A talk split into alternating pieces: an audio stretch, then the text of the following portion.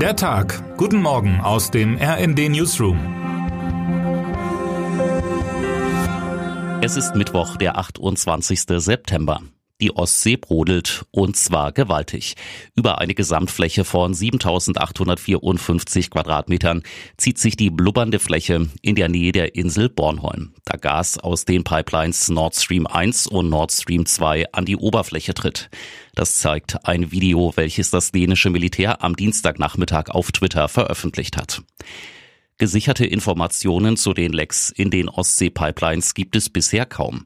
Drei von vier Strängen der Leitungen sind stark beschädigt, ausgelöst durch zwei Unterwasserexplosionen, wie schwedische Medien berichten. Während die erste Explosion bereits in der Nacht zum Montag gegen zwei Uhr registriert wurde, soll die zweite am Montagabend um kurz nach 19 Uhr erfolgt sein. Expertinnen und Experten, darunter auch das Deutsche Geoforschungszentrum, schließen ein Erdbeben als Ursache aus. Es besteht kein Zweifel, dass es sich um Explosionen handelt, sagt Björn Lund, Dozent für Seismologie im Swedish National Seismic Network. Um die Ursache ranken sich nun Spekulationen. Allem Anschein nach kann es sich nur um einen Anschlag handeln, womöglich durch einen staatlichen Akteur ausgeführt. Theoretisch ist zwar sowohl ein technischer Defekt als auch ein Abpumpen des Gases durch Russland möglich.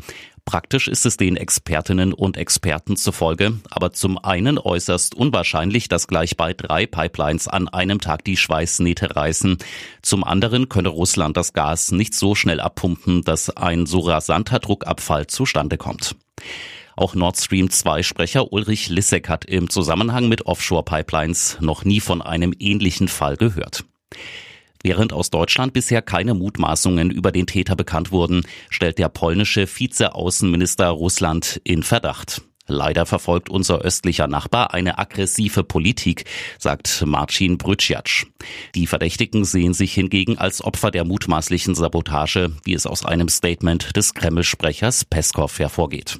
Immerhin, die kurzfristigen Konsequenzen der Lecks sind gering. Derzeit gibt es keine Auswirkungen auf die Versorgungssicherheit, da Russland ohnehin seit Anfang September kein Gas durch Nord Stream 1 gepumpt hat.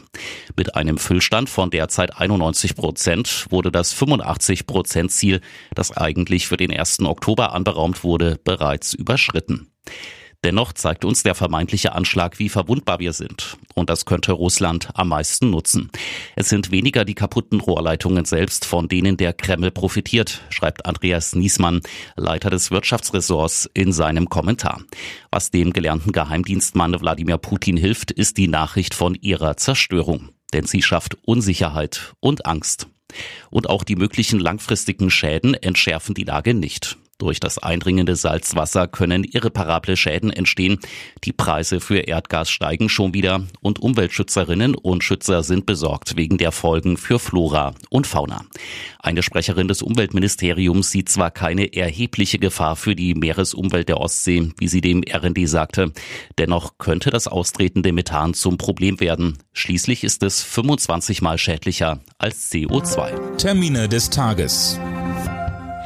Aufgrund der Corona-Erkrankung des Bundeskanzlers Olaf Scholz wurde die Ministerpräsidentenkonferenz, die eigentlich heute stattfinden sollte, um eine Woche verschoben. Dennoch kommen die Ministerpräsidenten und Ministerpräsidentinnen zusammen, um das dritte Entlastungspaket zu diskutieren.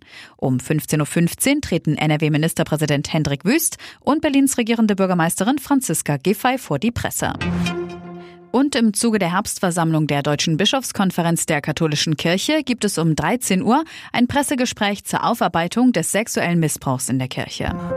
Wer heute wichtig wird. Heute trifft sich das Bundeskabinett, um über die Energiepreise und Entlastungen zu diskutieren. Im Fokus steht auch die äußerst umstrittene Gasumlage von Wirtschaftsminister Robert Habeck. Eigentlich sollte diese zum 1. Oktober für alle Bürgerinnen und Bürger gelten. Nun ringt die Regierung doch noch um eine Alternative, zum Beispiel in Form von staatlicher Unterstützung für die Gasunternehmen. Und jetzt wünschen wir Ihnen einen guten Start in den Tag. Text Chantal Ranke, am Mikrofon Gisa Weber und Philipp Rösler. Mit rnd.de, der Webseite des Redaktionsnetzwerks Deutschland, halten wir Sie durchgehend auf dem neuesten Stand. Alle Artikel aus diesem Newsletter finden Sie immer auf rnd.de slash der Tag.